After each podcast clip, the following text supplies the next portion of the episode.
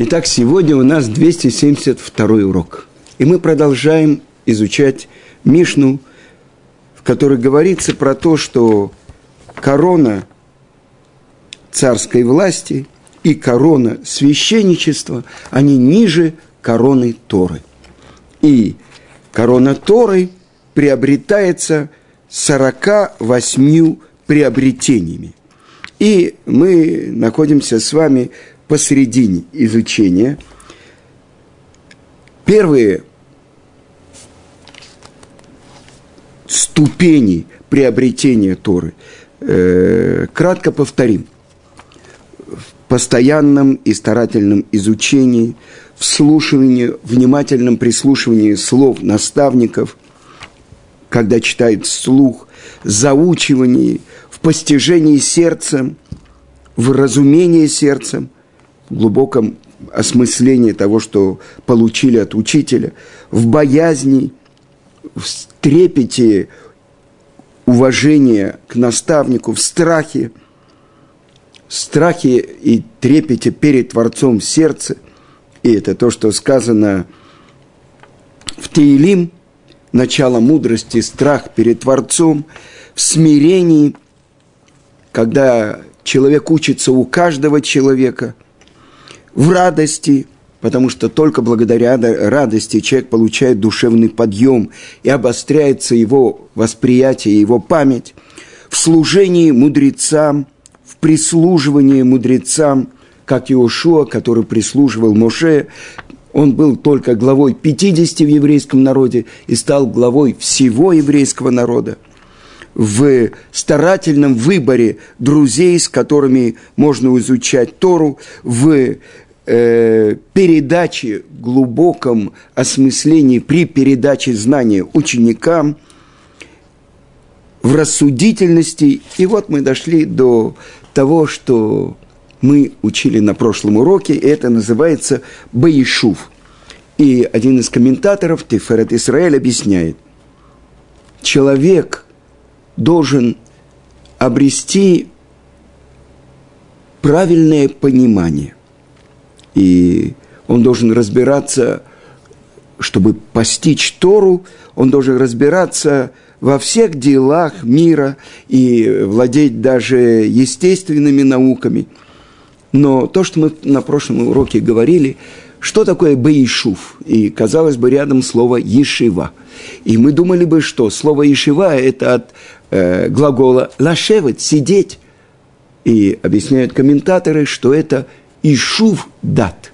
То есть там, где человек постигает правильное понимание, э, спокойное восприятие. Ишув дат. И когда я готовил урок, мне пришло на память то, что Гемора рассказывает про Раби Акиву и его жену Рахель которая была дочкой одного из трех самых богатых людей Иерусалима, Кальба Савуа, и вместо того, чтобы выйти замуж за молодого, образованного, э, богатого, из хорошей семьи еврейского мудреца, она вышла не, за немолодого, к тому времени Раби Акиве уже было около 40 лет, э, неважного происхождения, он был потомком геров.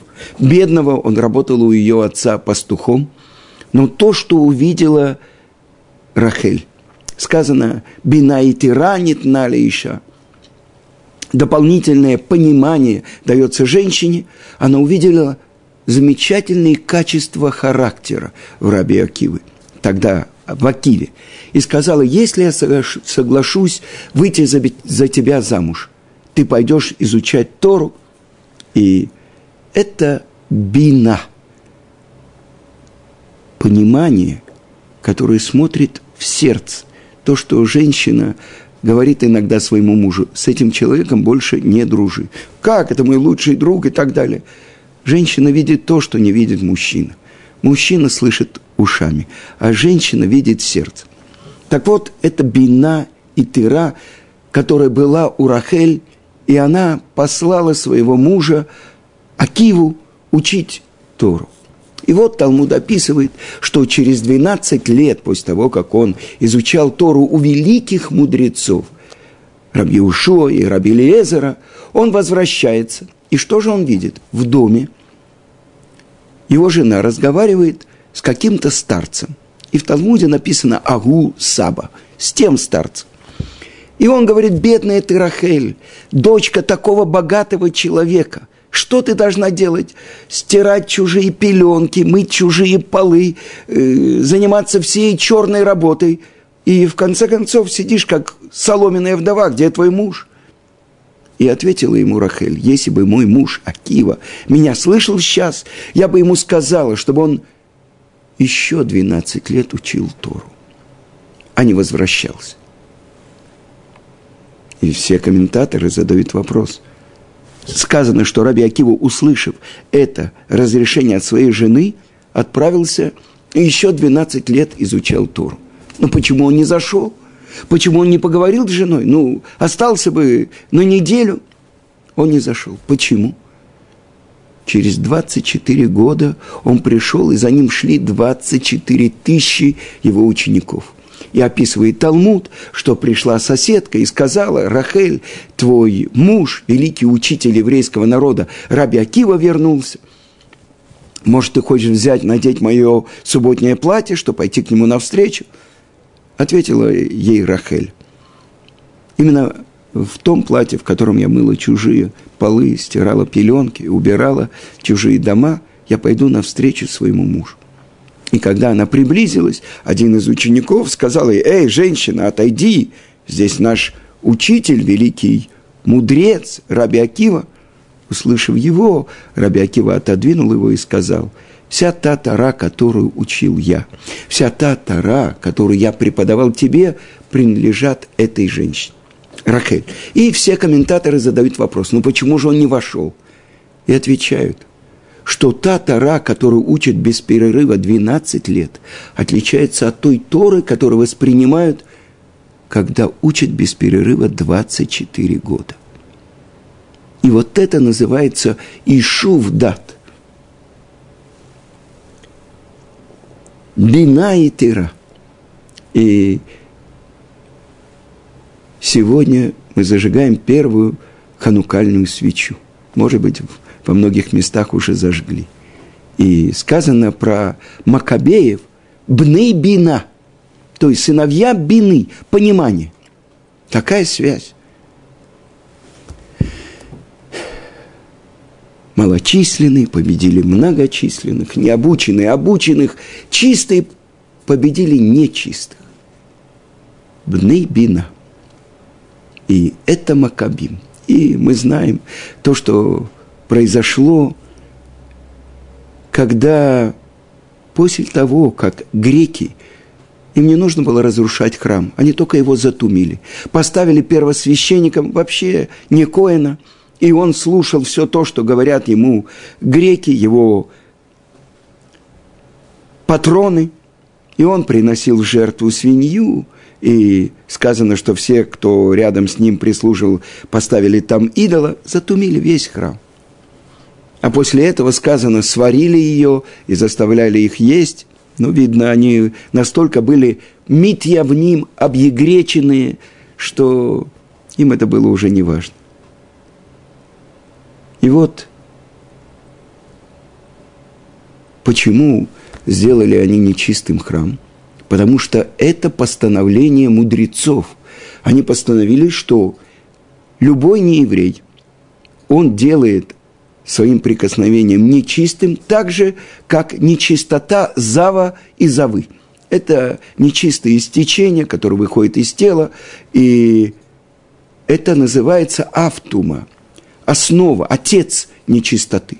Кто-то к нему прикасается, э, человек или килим, или сосуды, он приобретает статус первого по нечистоте. Дальше передается нечистота, второй по нечистоте и так далее.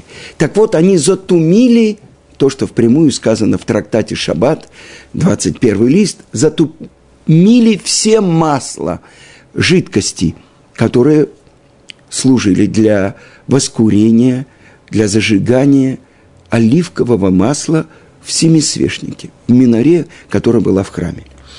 И говорят наши мудрецы, что оливковое масло, оно как бы символизирует еврейскую мудрость. Так вот, Бней Бина, люди понимания. Что же они увидели? И как они вообще решились выступить? И здесь заключены большие тайны. И прежде всего, э, то, что, когда я готовил урок, э, я читал разные статьи, разные книги. И то, что я до этого не знал, что без шамаша мы зажигаем 36 свечей в течение 8 дней. Первый день одна, во второй день вторая, третья и так далее. Всего 36 свечей. И вы понимаете, ничего случайного нет. Это постановили мудрецы. Задается вопрос в Талмуде. Майи Ханука. Что это такое Ханука? И отвечает, Тану Рабонун. Учили мудрецы. И вот это то, что мы должны выучить, почему именно 36. И открывает наши святые книги, что все помнят, что только на четвертый день на небе были повешены солнце, луна и звезды. И начался как бы отсчет времени, в котором мы живем. Восходит солнце, начинается день, заходит солнце, выходят звезды, завершается день, начинается ночь. Но что же было в первые три дня – какой свет светил в мире, а ведь написано в Торе, десятью, э, то, что мы учили с вами в Мишне, десятью речениями сотворил Творец мир. Речение – это то, что сказано в Торе «вайомер». Но если вы обратите внимание, только девять раз во время сотворения мира сказано «вайомер». А где же десятое? А какое первое «вайомер»? Вайомер Элоким и Иор. И сказал Всесильный, что был свет. И стал свет. Хорошо. А какое, где же десятое Вайомер? Его нет, Вайомер. Но написано в Талмуде, говорит Раби Йоханан, Берешит нами Маамар. Первое речение, первая строка Торы. Берешит, Барай Локим, это Шамаем, это Арец. Это тоже речение. И что же было сотворено этим речением? Обратите внимание, решит начало. Ради начала были сотворено все небесное и все земное. А что же начало? Раша объясняет. Тора называется началом, и мы с вами, еврейский народ, называемся началом. Б – это два. Ради этих двух начал было сотворено все небесное и все земное – значит, решит начало. Если есть начало, есть продолжение и есть завершение. И тогда открывается. Тот свет, который светил в мире первые 36 часов дня. А Раша объясняет, 12 э, отрезков времени – день, 12 отрезков времени – ночь. Тогда 36 часов до того, как первые три дня, до того, как Творец подвесил солнце, луну и звезды, светил этот свет. И есть некая параллель с 36 свечами, которые мы зажигаем в Хануку. Но в первом слове Торы уже заключено то, чем отличается наша мудрость от греческой мудрости. Что говорит Аристотель? То, что я могу постичь своим разумом, то, что я могу ощутить своими пятью органами чувств, есть. А то, что вне моего понимания, вне моего восприятия, этого просто нет. Откуда приходит величайший философ, величайший мудрец греков – про которого Рамбам пишет, что он поднялся в использовании человеческого разума почти до пророчества. Но он был апикорос. Мог открыть Творца и бунтовал против него. Так говорит Рамбан. Так что в чем же заключено вот это в первом слове Торы конфликт и спор между мудростью греков и мудростью нашей? Греки говорят, человек в своем восприятии, как он воспринимает время, это непрерывный поток. И для восприятия человека время – это то, что существует всегда. Если время существует всегда, тогда и материя существует всегда. Ведь материя существует в рамках пространства и времени. А что же говорим мы, мы, получившие Тору с горы Синай? Первое слово Торы открывает нам, и это то, что заключено в первом речении, что в начале было сотворено время – то есть время и пространство, два, две границы, в которых может существовать материя. И тогда мы говорим, есть начало у времени, есть сотворение времени. А кто его сотворил? Тот, кто над временем и над пространством. И обратите внимание, что тот же эффект заключен в том, что произошло у горы Синай. Когда Творец спрашивает нас, вы готовы принять Тору через Моше?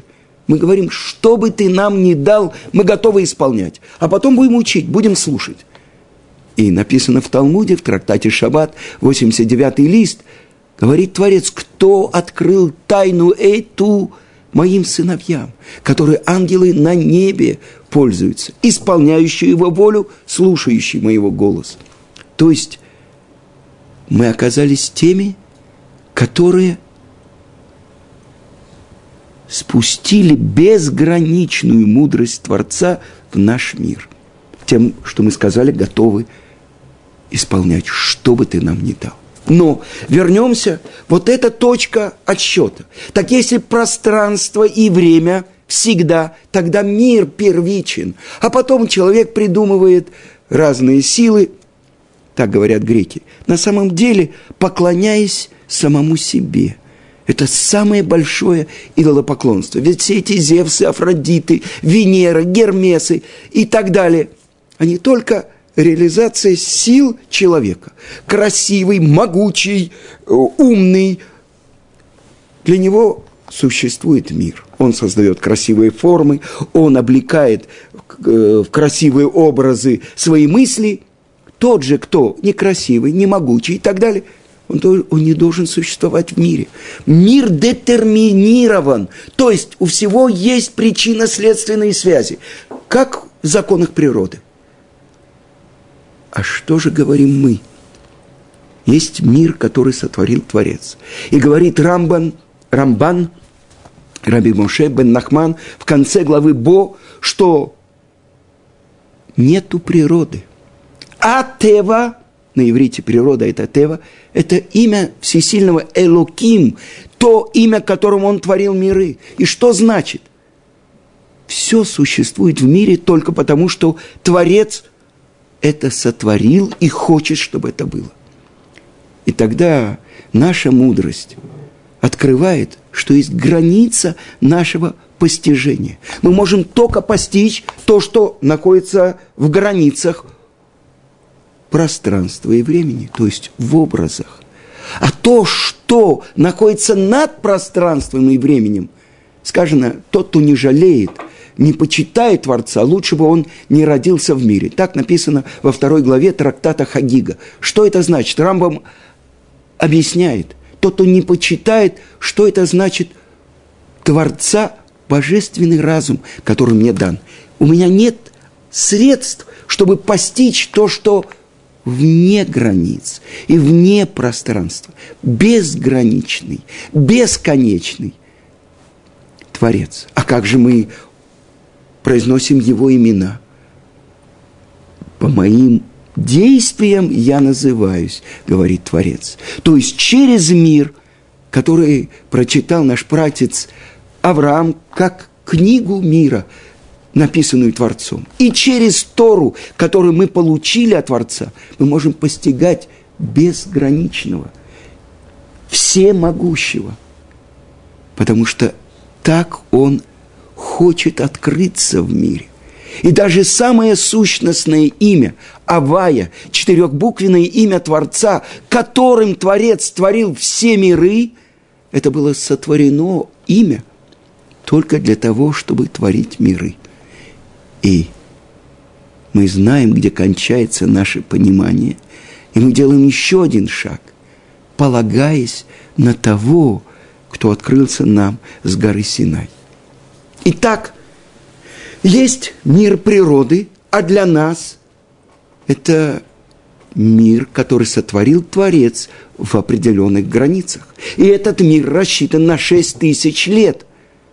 А после этого, в соответствии с шестью днями творения, а после этого наступает суббота, седьмое тысячелетие. Изменение всего того, что находилось в рамках мира работы.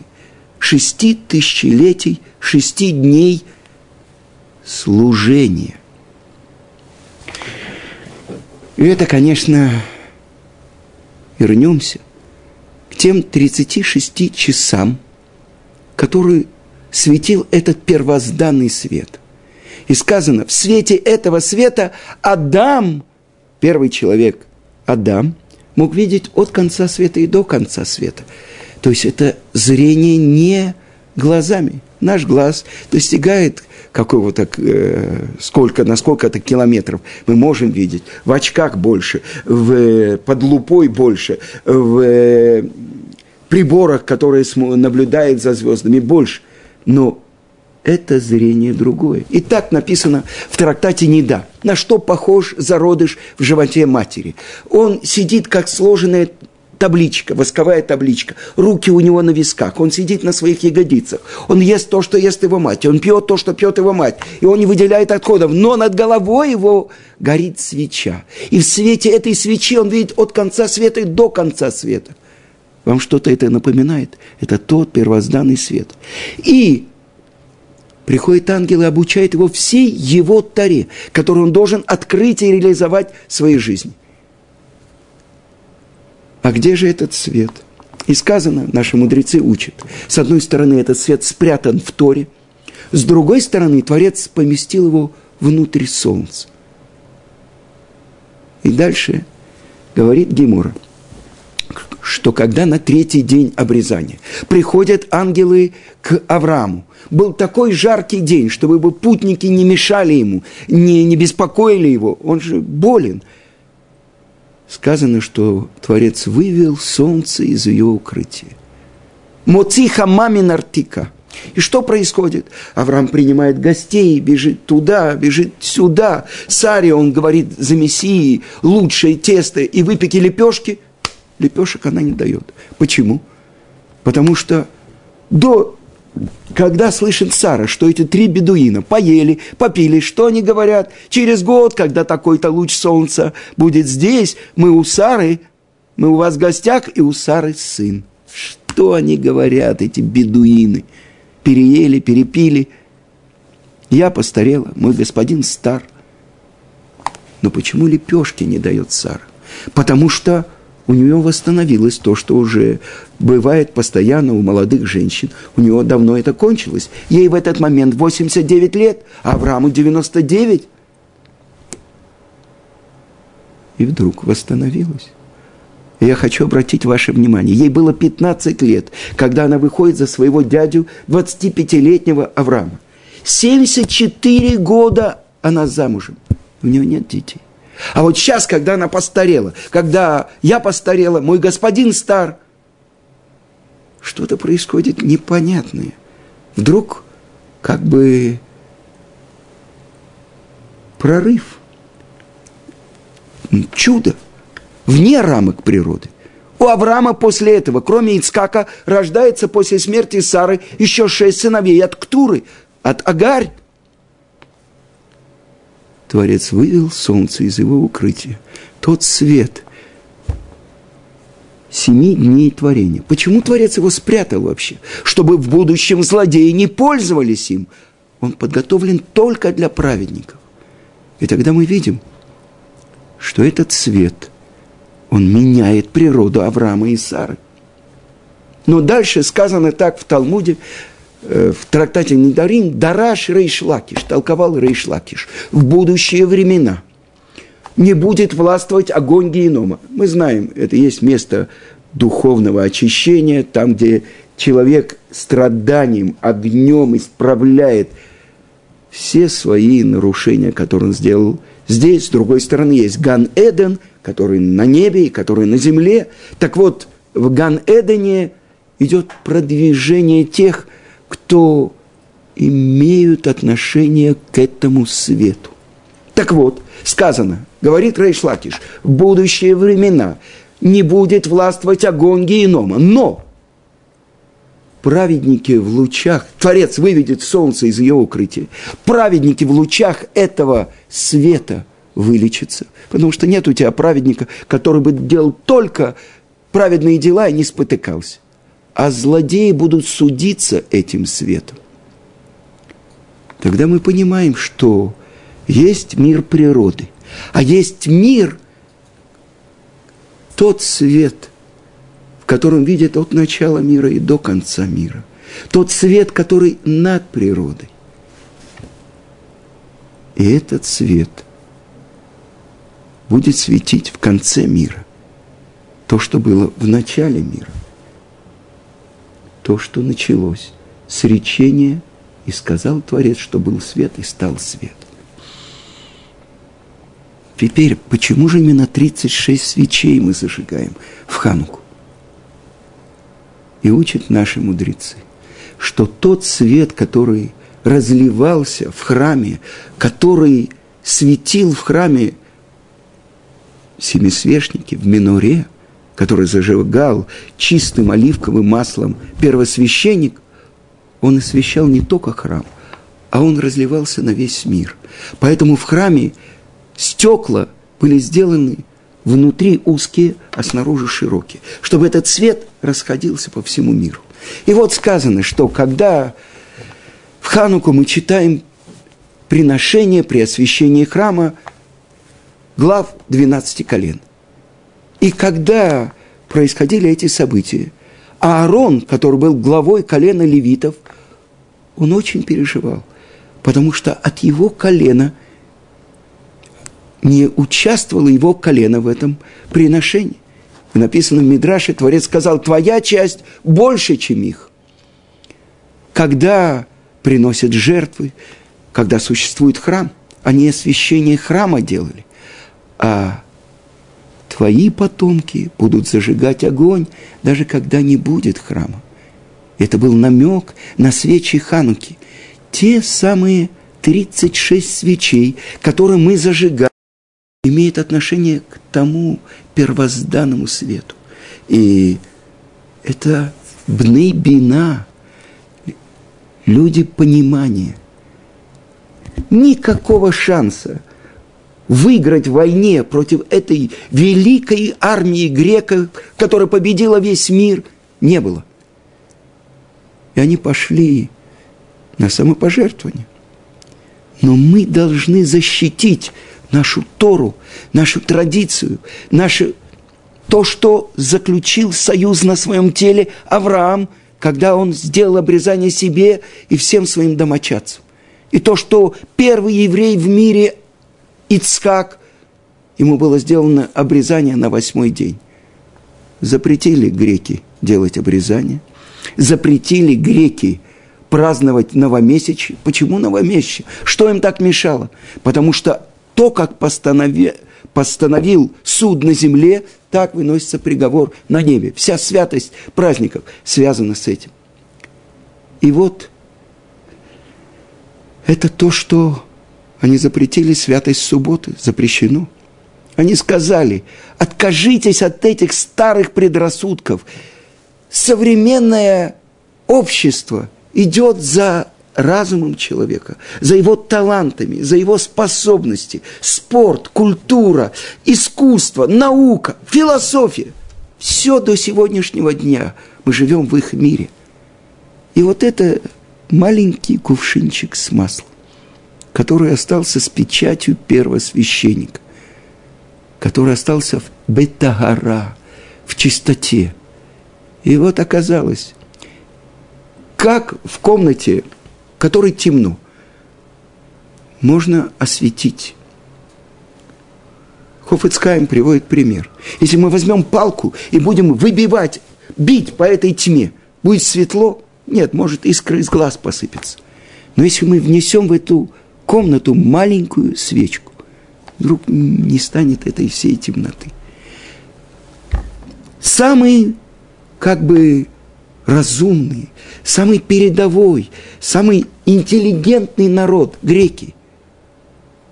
Когда Мидраш говорит об этом третьем нашем изгнании, 180 лет мы были под властью греков, он называет это тьмой. Потому что когда человек заключается в рамках своего тела, своих извилин, своих бицепсов, трицепсов, это самая большая тюрьма – когда человек выходит за эти рамки, когда он связывается с тем, кто вне границ, этим он связывается с вечностью. И это то, что мы ушли в изгнание, и в этом изгнании мы продолжаем зажигать эти 36 свечей, связываясь не только с минорой, которая светила в храме, а связываясь с тем безграничным светом, светом семи дней творения, который Творец поместил в наш мир и дал нам. И об этом мы должны вспоминать, когда зажигаем эти свечи. Великолепие из великолепия, каждый день добавляя одной до восьми. И празднуя не военную победу, а празднуя чудо, когда Творец показал, что Он принимает наше полагание на Него. И об этом мы говорим. Постановили наши мудрецы праздничный день. И мы произносим полный аллель, прославление Творца, благодарность Творцу. И это легодот, благодарить Творца за то, что мы не сделаны, как другие народы – за то, что мы получили Его божественную Тору, и за то, что мы стали Его народом. И мы имеем отношение к тому свету, с которого начинается мир. Но в свете этого света можно связаться с тем, кто является источником света. И в этом наша мудрость, и в этом мы мудрее самых мудрых людей, которые в мире, народа греков.